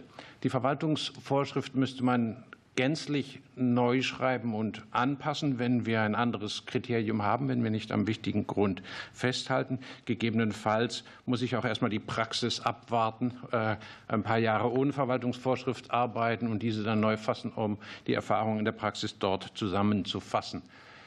Eine wichtige Folgeänderung, finde ich, wäre auch eine Änderung der gerichtlichen Zuständigkeiten. Ähm, ich bin in dem Spruchkörper, in dem ich am Verwaltungsgerichtshof bin, auch seit knapp zwölf Jahren auch für das öffentlich-rechtliche Namensänderungsrecht zuständig. Wir können das, keine Frage. Aber die ordentlichen Gerichte, die Familiengerichte, die sind da näher dran. Nicht nur die Standesämter sind sehr kompetent für diese Fragen, wie der Präsident Weber zutreffend ausgeführt hat. Auch die ordentlichen Gerichte sind da sehr kompetent. Es geht um die einheitliche Anwendung der Maßstäbe, die gelten. Deswegen könnte man über eine Ausnahme zur Rechtswegbestimmung nach 40 VWGO nachdenken, äh, weil mit der Änderung des wichtigen Grundes im 3 Namensänderungsgesetz bleibt es ja weiterhin öffentliches Recht. Deswegen bräuchte ich eine Ausnahme von der Rechtswegbestimmung im 40.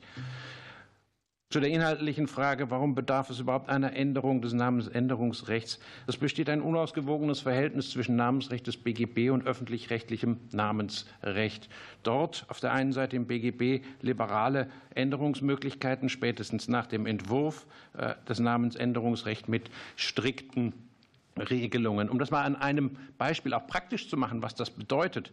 Wir haben jetzt im 1617i des Entwurfs die Wahlmöglichkeit für junge Volljährige, eine einmalige Namenswahlmöglichkeit. Angenommen, ich habe als Kind äh, nach dem neuen Recht von meinen Eltern einen Doppelnamen bekommen. Ich heiße Schulze Meyer. Mit 20 Jahren habe ich die Wahlmöglichkeit nach 1617i und sage, ich fühle mich meiner Mutter näher und benenne mich jetzt Schulze, weil meine Mutter Schulze hieß. 10, 15 Jahre später ist das Kind 30, 35 Jahre alt, hat äh, eine eigene Familie. Die Mutter lehnt den gefundenen Partner des Kindes ab lehnt auch die Enkelkinder ab. Solche Konstellationen haben wir tausendfach in der sozialen Realität. Äh, und deswegen hat äh, das nun 30, 35-jährige Kind einen erneuten Namensänderungswunsch. 1617 IBGB lässt das nicht zu. Es ist nur eine einmalige Wahlmöglichkeit. Das ist im Grundsatz schon nachvollziehbar, dass der Gesetzgeber sich dafür entscheidet. Das bedeutet, jetzt wenn ich mit 30, 35 sage, es ist eine solche Entfremdung zu meiner Mutter eingetreten, werde ich ins öffentliche Namensänderungsrecht geschickt. Und was wir in der Praxis dann sehen, ist, wir treiben die Leute zum Psychiater äh, weil es im Namensänderungsgesetz ein anerkannter Änderungsgrund ist, der einen wichtigen Grund im Sinne von 3.1 nach geltendem Recht darstellen kann, schwere psychische gesundheitliche Folgen.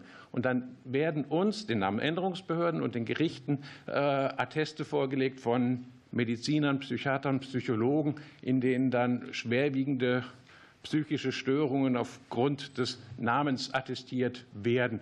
Die Leute fangen dann auch an, sich mit ihren Attesten zu identifizieren. Diese soziale Folge muss man ganz klar sehen. Das ist eine ungute Folge. Wir treiben die Leute zum Psychiater, wenn wir den Grund des das Merkmal des wichtigen Grundes absenken, erleichtern wir das für die Leute in nachvollziehbaren Konstellationen. Ja, spannend. ähm, Herr Professor äh, Dr. Helm, Sie haben vier Fragen, nämlich zwei von Kollegen Lerieder und zwei von mir. Und jetzt die Gelegenheit zur Antwort. Ja, herzlichen Dank. Ich äh, fange mit der äh, Frage an, die an die Ausführungen von Matthias Hettich anknüpft. Ähm, die erste Frage ging zur Bedeutung der Namenskontinuität. Das ist ja der Grundsatz, der unser restriktives Namensänderungsgesetz prägt. Und ähm, ich möchte da voll und ganz ähm, Matthias Hettich beistimmen, der hervorgehoben hat die Dynamisierung äh, des äh, äh BGB-Namensrechtes durch die, durch die Reform, ähm, die in keinster Weise sozusagen gespiegelt wird durch eine ähm, etwas äh, eine vorsichtige Auflockerung des Namensänderungsgesetzes. Wenn man mal einen weiteren Aspekt herausgreift, dann ermöglicht ja der neue 1617i ähm, volljährigen Kindern bestimmte namensrechtliche Entscheidungen, die die Eltern für sie getroffen haben, wieder rückgängig zu machen. Ähm, aber eben nur bestimmte. Wir haben in der Praxis teilweise Fälle, wo Kinder ähm, mehrere Vornamen haben. Mit einem Vornamen sind sie nicht glücklich. Das ist gar nicht unbedingt ihr Rufname. Das kann sein aufgrund mangelnder Identifikation, weil der Name äh, äh, vielleicht ein bisschen lächerlich ist, weil der Name ähm, vielleicht besonders eine bestimmte Prägung hat, die die Eltern äh, sozusagen vertreten, beispielsweise eine religiöse Prägung, mit dem das Kind nicht mehr glücklich ist.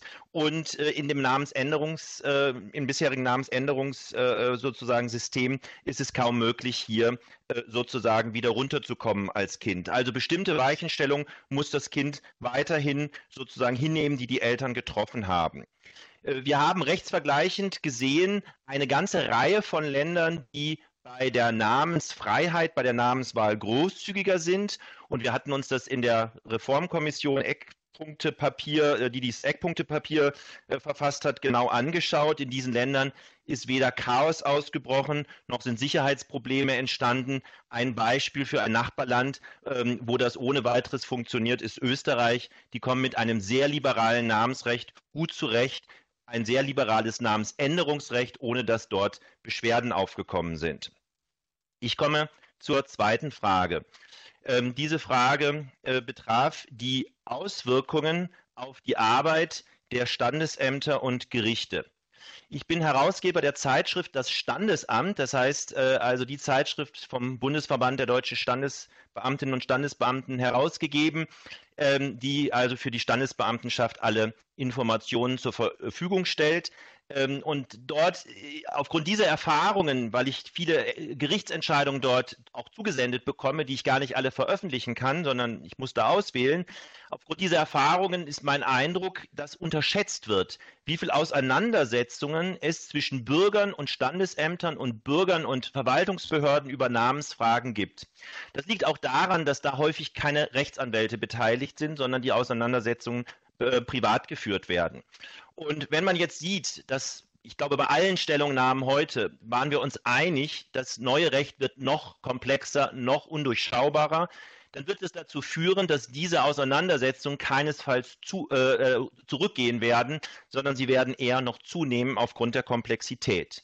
Zweite Auswirkung hat Herr Weber hervorgehoben, der Schulungsbedarf bei den Standesämtern wird steigern. Und das ist auch kein einmaliger nur für die Umstellung auf, die, auf das neue Recht, sondern zukünftige Generationen von Standesbeamten, die werden zusätzliche äh, Schulungen bedürfen, um diese neuen komplexen Vorschriften zu verstehen.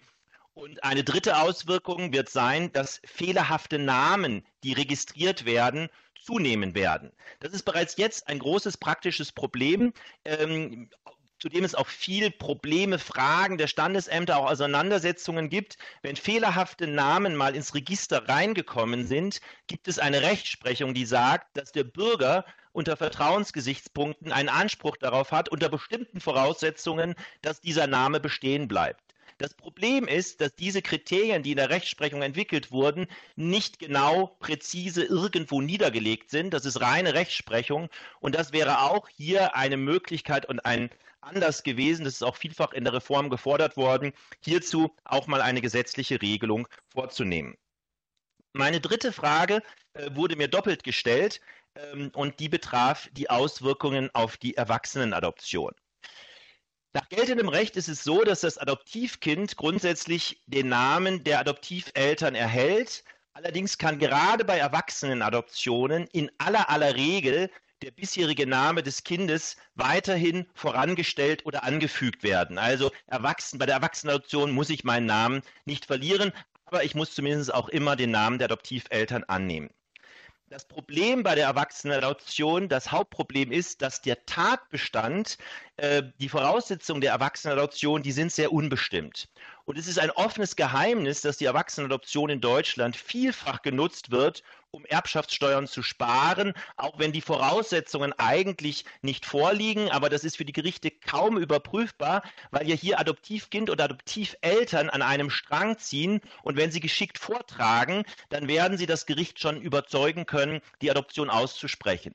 Wir gehen davon aus, dass wir zurzeit in Deutschland 8.000 bis 9.000 Erwachsenenadoptionen jährlich haben. Zum Vergleich, minderjährigen Adoptionen haben wir circa 3.500. Das heißt, weniger als die Hälfte an minderjährigen Adoptionen, aber im Erwachsenenalter muss man sich dann laufend adoptieren lassen. Das ist schon etwas kurios. Vor diesem Hintergrund habe ich eigentlich immer gefunden, dass die Regelung des Namensrechts, dass man zumindest sich bekennen muss zum Namen und zu seinen Adoptiveltern, das ist eine gewisse Hürde, die manche Personen tatsächlich davon abhält, äh, sozusagen eine Erwachsenenadoption vorzutäuschen, äh, weil sie das auch nicht publik machen wollen, durch den Namen, den sie dann annehmen müssten. Vor diesem Hintergrund habe ich das immer für sinnvoll gehalten, aber ähm, die Regelung liegt beim Bundesverfassungsgericht und man weiß nie genau, was da herauskommt herauskommen wird. Das eigentliche Problem ist aber auch kein namensrechtliches Problem. Das eigentliche Problem sind die Voraussetzungen der Erwachsenenadoption, die in Deutschland so großzügig und unbestimmt sind. Ich kann mit der Regelung namensrechtlich leben, äh, aber sozusagen die eigentliche Problematik wird dadurch nur noch verschärft und die liegt, liegt im materiellen Adoptionsrecht. Herzlichen Dank. Ja, äh, vielen Dank. Äh, dann geht es bei uns weiter mit Herrn Luther. Sie wurden von Herrn Limburg gefragt. Ja, vielen Dank. Äh, Herr Limburg hat eine Frage gestellt zum Nebenschauplatz, äh, nämlich zum internationalen Namensrecht, das aber in der Praxis durchaus eine sehr bedeutende Rolle spielt, auch was die veröffentlichten Entscheidungen und die Rechtsprechung äh, auch der Obergerichte und des Bundesgerichtshofs ähm, auch, auch praktisch ähm, belegt. Ja, Artikel 10 Absatz 1 EGBGB, muss man sagen, ist ein Relikt, ein der wenigen Relikte noch, die dem Staatsangehörigkeitsprinzip folgen. Ähm, wenn man sich sonst äh, auch die neueren Reformen ansieht, dann hat sich auch dieses Haus, der Deutsche Bundestag, mehrfach äh, für einen Wechsel vom Staatsangehörigkeitsprinzip zum gewöhnlichen Aufenthalt ausgesprochen etwa zuletzt äh, im Rahmen der Betreuungsrechtsreform äh, bei der Geschäftsfähigkeit, Artikel 7 Absatz 2 Satz 1 ähm, EGBGB, die Geschäftsfähigkeit nicht mehr Staatsangehörigkeit, sondern auch gewöhnlicher Aufenthalt, aber auch bei der Adoption, Artikel 22 Absatz 1 äh, Satz, Satz 2. Aber auch, wenn man ins Unionsrecht schaut, die Europäische Union hat ja auch Kompetenz für das internationale Privatrecht, auch dort wird die Staatsangehörigkeit nicht mehr gewählt, sondern stets der gewöhnliche Aufenthalt. Und das Gleiche gilt auch für die Staatsverträge der, vor allem der Hager Konferenz im internationalen Privatrecht, die quasi den gewöhnlichen Aufenthalt ja auch äh, erfunden haben. Ja, warum spreche ich mich dafür aus? Äh, ähm, also äh, den wichtigsten Punkt habe ich bereits genannt. Das Ganze führt natürlich zu einer Möglichkeit der Anwendung deutschen Rechts. Herr Weber hatte bereits darauf hingewiesen, Standesbeamtinnen und Standesbeamten sind keine Volljuristen. Das ist für die schon schwierig, das deutsche Recht überhaupt in seiner Komplexität zu erfassen, in seiner neuen Komplexität auch zu erfassen. Aber jetzt stellen Sie sich vor, man muss auch noch das ausländische Namensrecht auf einer täglichen Basis ich meine, wir haben viele ausländische Staatsbürger bei uns, auf einer täglichen Basis ausländisches Recht bei Beurkundungen von Geburten anwenden, dann ist das durchaus ähm, eine Herausforderung und würde zu einer Vereinfachung führen. Zugleich würde es auch bei bi- oder multinationalen Familien dazu führen, wo wir in einer Familie mehrere Staatsangehörigkeiten haben, dass diese Familien einem einheitlichen Recht unterliegen und nicht die Namen der verschiedenen Familienmitgliedern unterschiedlichem Recht ähm, unterliegen. Also ich denke, es wäre eine gute Chance für den Gesetzgeber, hier nochmal äh, hier noch mal ranzugehen. Und es liegen auch wirklich gute Entwürfe vor. Das Bundesjustizministerium Anlage 3 ist ein sehr schöner, sehr schöner, sehr überzeugender Entwurf, der ein guter Ausgangspunkt wäre.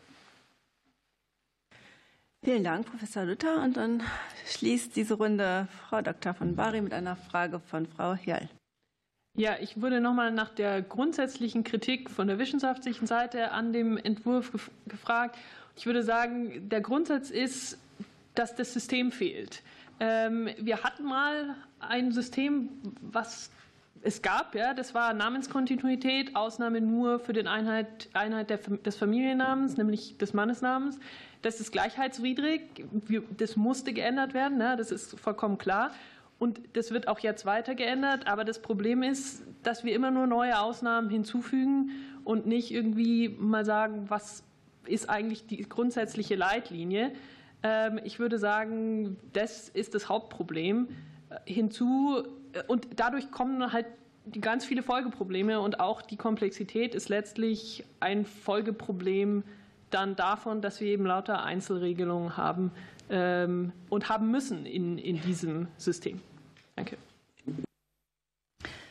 Vielen Dank. Mir liegen äh, für die zweite Fragerunde auch schon einige Wortmeldungen vor und es beginnt Helge Limburg.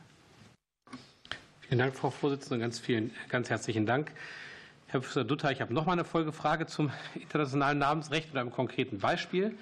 Mein Fraktionskollege, und der hat ausdrücklich gesagt, ich darf das Beispiel nennen, Qassem Taher Saleh, ähm, stammt aus dem Irak, ist jetzt logischerweise Deutscher, sonst wäre er nicht mein Fraktionskollege. Und ähm, bei der Übernahme der deutschen Staatsangehörigkeit musste er seine mehreren Nachnamen, Taher Saleh, als, also dann den Taher als Vornamen eintragen lassen, weil es ja nicht zwei Nachnamen äh, gibt, unverbunden, wird mit dem neuen Recht erst ermöglicht. Würde, würden die Übergangsvorschriften des Gesetzentwurfs ihm auch jetzt ermöglichen, also wenn er sich jetzt einbürgern lassen würde, wäre der Fall ja klar, er könnte da einfach das als zwei Nachnamen ohne Bindestrich tragen, Taher Saleh, wäre möglich nach dem jetzigen Recht.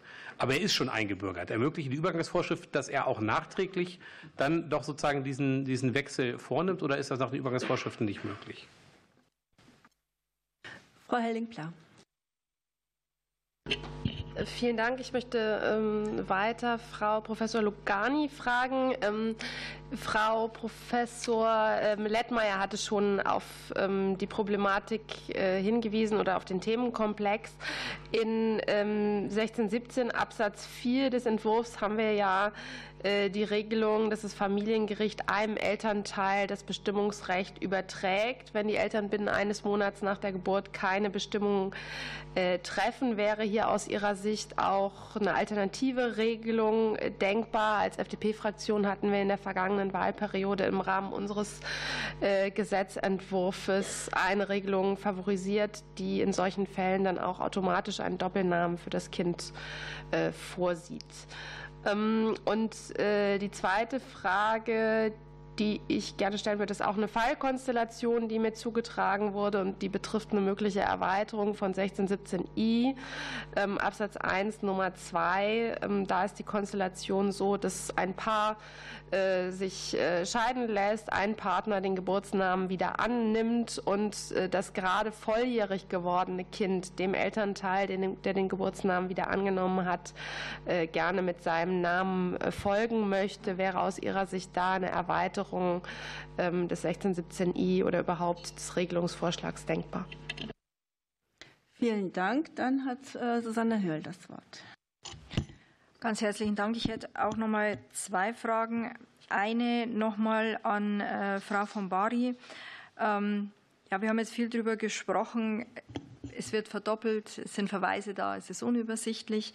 Ähm, wie können man sich denn so einen neuen Entwurf vorstellen und kann man diesen großen Wurf schon in einem machen? Also ging das jetzt auf einmal oder müsste man das auf mehrere Schritte machen? Und eine Frage an den Herrn Weber. Es ist vorhin schon mal angesprochen worden, dass es bei der Bildung der Doppelnamen für die Kinder keine Kindeswohlprüfung ist. Bei den Vornamen ist es aber so. Ähm, sollte man das Ihrer Meinung nach mit in den Gesetzentwurf noch mit aufnehmen? Dankeschön. Dann Jan Plopner. Vielen Dank. Ähm, mich, ich hätte eine Frage an Herrn Sixt. Ähm, mir geht es darum, dass in der Praxis der Standesämter ja oft eine Klarheit der Regelung ähm, gewünscht wird, was alles möglich ist oder was nicht möglich ist. Ich habe von den, äh, von den Stellungnahmen ähm, erfahren, dass diese, dieser Wunsch insbesondere der Frage des Bindestriches bei Doppelnamen in dem Entwurf noch nicht so ganz ähm, als gegeben gesehen wird. Würden Sie vielleicht noch mal kurz ausführen, was genau ähm, die, der Kritik an dem Punkt äh, aus Ihrer Sicht da ist und welche Lösungsmöglichkeiten aus Sicht der Praxis da am besten gewünscht gewünscht wird. Und ähm, meine zweite Frage würde sich an Herrn Nissen richten. Ähm, nun haben wir bei dem vorliegenden Entwurf ja den Versuch, dann den dänischen Mittelnamen ins deutsche Recht ähm, einzufügen in einer Art und Weise. Ist aus der Sicht der, der, der, dänischen Minderheit das gelungen oder was fehlt diesem, äh, dem, dem Versuch dieser Einfügung ins deutsche Recht, in der deutschen äh, Anwendung, wie man das, was ist aus Ihrer Sicht da nicht möglich und was vielleicht äh, noch zu bedenken wäre aus äh, Ihrer Sicht. Vielen Dank. Und noch eine Frage von mir an Herrn Weber. Sie hatten gerade angedeutet, dass Sie uns noch zu Artikel 10 EGBGB einige Dinge mitteilen wollen. Dazu würde ich Ihnen gerne noch Gelegenheit geben. So, und dann starten wir in der Antwortrunde mit Frau Dr. von Bari. Ja, vielen Dank.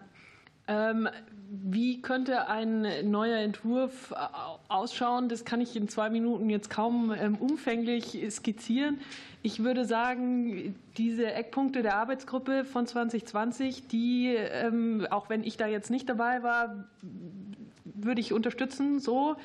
Ähm, ich würde auch meinen, dass man das durchaus auf einmal umsetzen könnte. Das würde ja auch nicht dazu führen, dass jetzt die aktuellen Möglichkeiten, die ja allen bekannt sind und die ja auch irgendwo traditionell verankert sind, jetzt plötzlich entfielen würden und man jetzt alles Mögliche nur neue machen dürfte, sondern das würde ja letztlich nur zu einer Erweiterung der Möglichkeiten führen, die ja dann allen wieder erleichtern würde, letztlich das zu machen, was sie gerne machen würden. Von daher ähm, wäre meine Einschätzung schon, ähm, dass man das durchaus so umsetzen könnte. Dankeschön. Äh, Herr Limburg hat eine Frage an äh, Professor Dutter. Ja, vielen Dank. Ihre Frage war eigentlich zum internationalen Namensrecht wieder, aber sie ist zugleich auch eine Frage zum nationalen äh, Namensrecht, zum Vorschlag, nämlich zum Zusammenspiel der verschiedenen Instrumente. Und die Frage zeigt ganz, ganz gut, wie komplex das Ganze wieder ist und wie schwierig es ist, Namenswahlfreiheit positiv zu bestimmen, zu sagen, was man darf und nicht einfach Freiheit zu geben und zu sagen, was man nicht darf. Weil wenn man positiv bestimmen muss, was man alles darf, dann wird man immer einen Fall vergessen. Und das könnte so ein Fall sein, äh, Ihr Fraktionskollege, das könnte ein solcher Fall sein, der hier vergessen wurde. Denn in der Tat, der 1617i äh, ist vom Wortlaut, äh, wäre, wäre nicht erfasst, wenn vorher vermutlich eine Angleichungserklärung nach 47 Absatz 1 EGBGB, eine äußerst komplexe Vorschrift, äh, zu der ganze Bücher geschrieben wurden, die ermöglicht, bei, anlässlich einer Einbürgerung eine Anpassung eines nach ausländischem Recht gebildeten Namens in die deutschen Namenskonventionen. Und wenn dort nur ein Name gebildet äh, wurde, äh, dann ist es schwierig, jetzt äh, den Fall unter eine der Fallgruppen im, im 16, 17i zu, zu subsumieren. Also man könnte allenfalls überlegen, ähm, über 47 Absatz 2 EGBGB zu gehen, dass sozusagen, also wenn man im Tatbestand wäre des 17, 16, 17i BGB, dann könnte man anlässlich dieser Namensbestimmung zugleich noch eine Angleichung nach Artikel 47 Absatz 2 EGBGB äh, durchführen äh, und dann könnte er womöglich nochmals neu eine Wahl äh, treffen, wobei ich mich frage, ob man wirklich vom Wortlaut her jedenfalls in der neuen Vorschrift wäre. Also zeigt genau die Komplexität. Wenn man eine schlanke Lösung hätte, ich darf einen Namen wählen, ja, es sei denn, bestimmte Grenzen werden nicht überschritten, dann könnte man sowas ohne hier lange verschiedene Gesetze zu wälzen, nochmals von Nichtjuristen. Ja, und das ist Alltagsgeschäft. Und die werden auch nicht von Anwälten bei der Sache vertreten. Also ich halte es für verhältnismäßig verantwortungslos, das äh, so zu regeln. Vielen Dank. Wir springen zu Frau Professor Lugani. Sie hatten zwei Fragen von Frau Helling-Pla. Ja, vielen Dank für die Fragen. Mm, ähm, die erste Frage bezog sich darauf, ob es äh, wünschenswert wäre, in 1617 Absatz 4 statt bei, bei Elterndissens oder Elternuntätigkeit ähm, statt der Übertragung des Namensbestimmungsrechts auf einen Elternteil den Doppelnamen als Default-Option äh, vorzusehen. Und ich muss gestehen, dass ich äh, genau wie damals ähm, in der letzten Legislaturperiode da immer noch kein großer Fan von bin. Wir bräuchten ja zum, also wir bräuchten ja zum einen äh, eine Regelung, die festlegt, wie diese Doppelnamen, ähm, wie dieser Doppelname gebildet wird. Ähm, durch, äh, wird die Reihenfolge durch Los bestimmt, wird sie alphabetisch bestimmt. Ähm, wenn wir äh, eher, wenn wir Eltern haben, die schon mit einem Doppelnamen daherkommen, dann müssen wir irgendwie einen Mechanismus finden, bei dem wir entscheiden, welchen dieser Namensteile wir nehmen. Äh, weiterhin bräuchten wir irgendeine Art von Härtefallregelung, wenn das Konstrukt, das da entsteht, dann klanglich irgendwie unpassend, unschön, anstößig, lächerlich ist. Und allgemein würde ich sagen, dass ein Doppelname ja äh, Option sein soll, Gestaltungsmöglichkeit und nicht Zwang. Ähm, deswegen ähm, kann ich mich dafür nicht erwärmen und würde eher bei, dem, bei der Übertragung des Namensbestimmungsrechts bleiben, auch wenn das natürlich auch äh, nicht immer äh, das, äh, die, die allerbeste Lösung ist. Die zweite Frage richtete sich darauf, ähm, dass der 1617i ja, sich sozusagen auf den, äh, ja, auf den Zeitpunkt des Geburtsnamens oder auf den Zeitpunkt der Geburt des Kindes bezieht nach 1617i Absatz 3 und dass, wenn sich jetzt das äh, Paar scheiden lässt nach Volljährigkeit, unmittelbar nach Volljährigkeit des Kindes und mithin der 1617d nicht mehr greift, ob dann ähm, es nicht sinnvoll sein könnte, den 1617i so zu verändern, dass nicht nur ähm, eine Rückkehr zum zuvor geführten Namen möglich ist, sondern eben auch eine ähm, Rückkehr zu dem Namen, den eines der, einer der, der Elternteile dann trägt nach Ausübung der Rückkehrmöglichkeit des 1355 Absatz 5 Satz 2, so habe ich das verstanden. Das hielte ich für ähm, sehr sinnvoll, denn Sinn der Rückbenennung ist ja nicht nur der Bruch des Namensbandes mit dem Stiefelternteil, sondern Sinn der Rückbenennung ist ja auch sozusagen Rückkehr irgendwo hin. Und wenn äh, man irgendwo hinkommt äh, zu einem zerrissenen Namensband, dann wird der, der, der, der Zweck dieser Regelung kaum erfüllt. Und ich denke, dass die Aufnahme des aktuell geführten Namens des Elternteils in den Kanon des 1617e durchaus ähm, der Logik des Namensrechts entspreche. Denn dasselbe haben wir ja auch in 1355. Da ist ja auch äh, die Wahl ähm, äh, nach 1355 Absatz 2 Nummer 1 und 2 die Wahl eines aktuell geführten Namens oder des Geburtsnamens möglich. Und so ähnlich könnte man auch 1617i erweitern. Vielen Dank.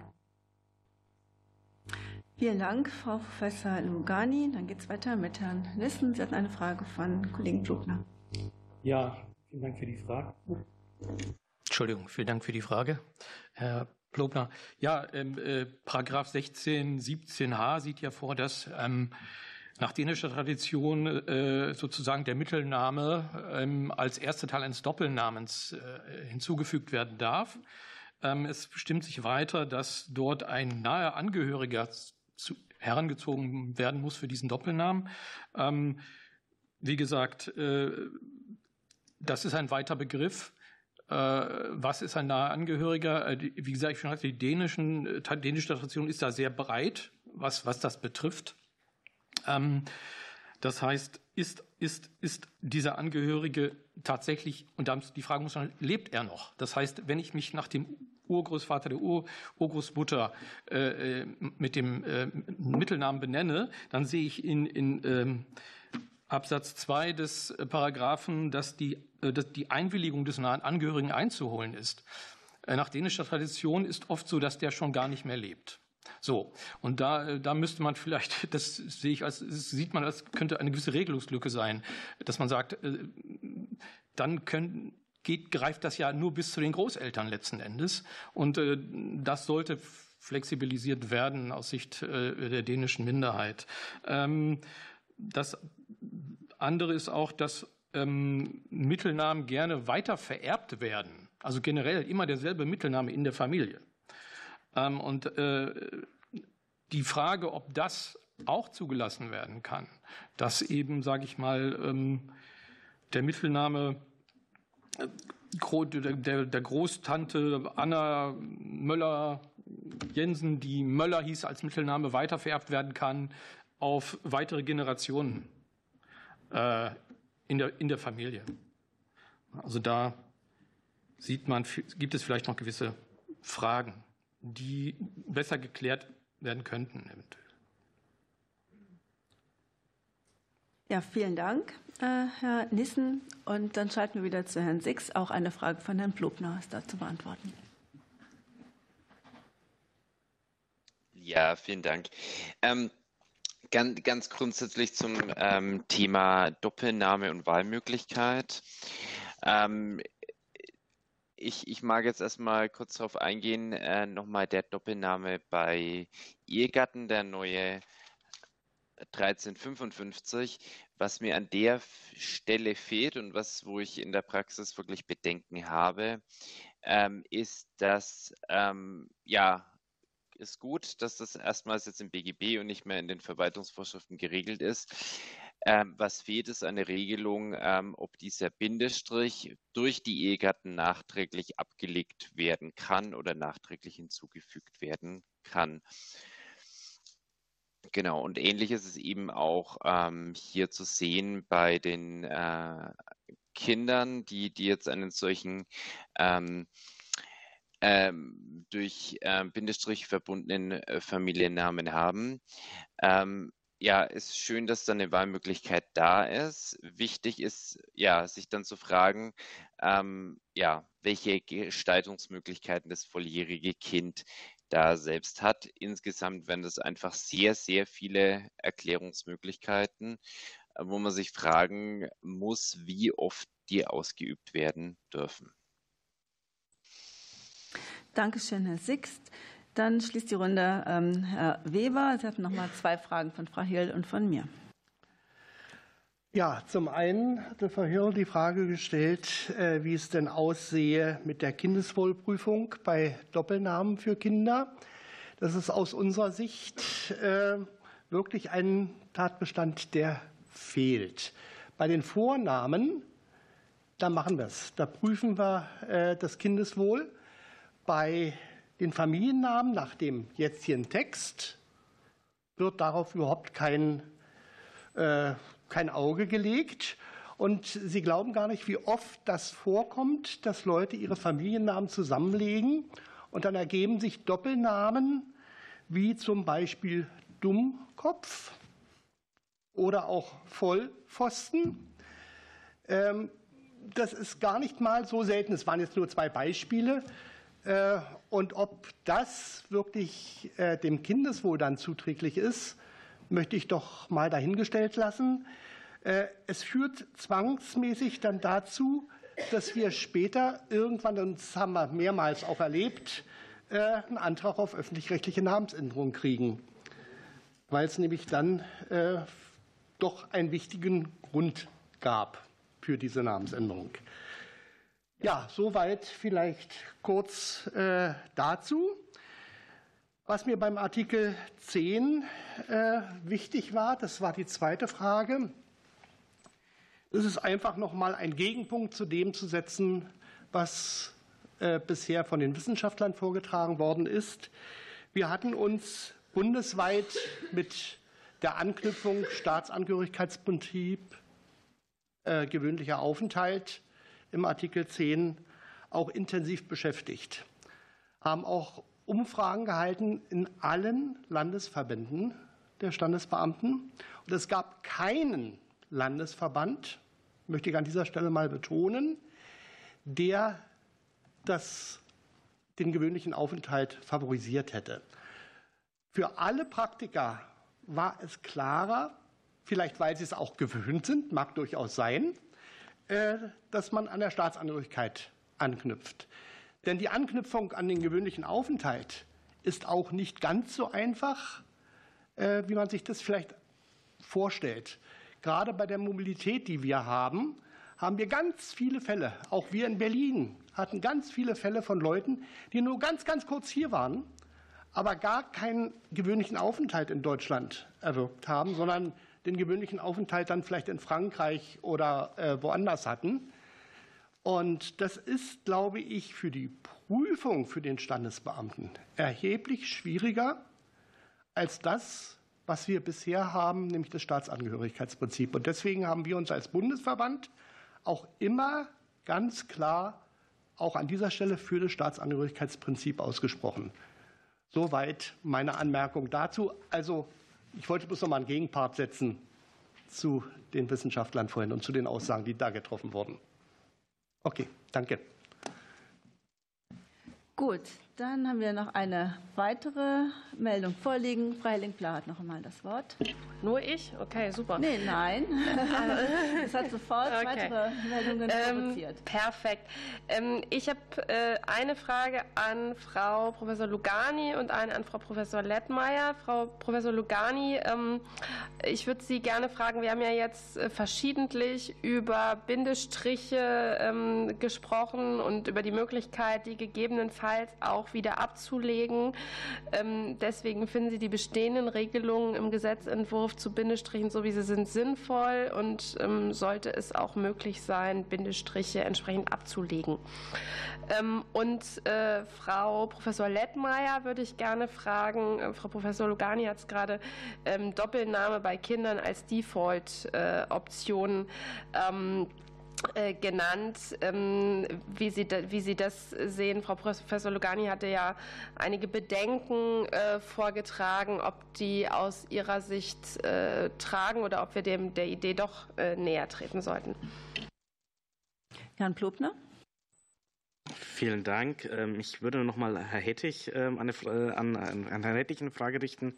Ähm, wir reden hier oft im, im Namensrecht äh, knüpfen wir an das Statut der Ehe irgendwo auch an und gerade was auch das Kindschaftsrecht angeht. Dadurch wird aber natürlich übersehen, dass viele Kinder auch in gerade nicht ehelichen Konstellationen ja aufwachsen. Gerade was rund um das Thema Einbindung, Rückbenennung, Wiederannahmen und dergleichen mehr. Was ist denn äh, aus Ihrer Sicht ähm, da der, der Grundsatz? Gibt es da noch Reformbedarf, dass wir auch dieses, ähm, ich glaube, in der, in der Praxis nennen wir dazu immer Trennungshalbweisen, äh, wie wir das nennen, dass man da halt einfach auch eine, für diese Fallkonstellationen Lösungen schafft, die so in der, in der Struktur bisher nicht vorgesehen sind? Und Frau Heerl hat sich noch gemeldet. Ja, ich hätte noch eine Frage an äh, Frau Professor Lugani. Und zwar ähm, hatten Sie vorhin in Ihrem Statement gesagt, also das Gesetz oder der Gesetzentwurf kann eben die Regelungsfülle und Komplexität nicht vereinfachen.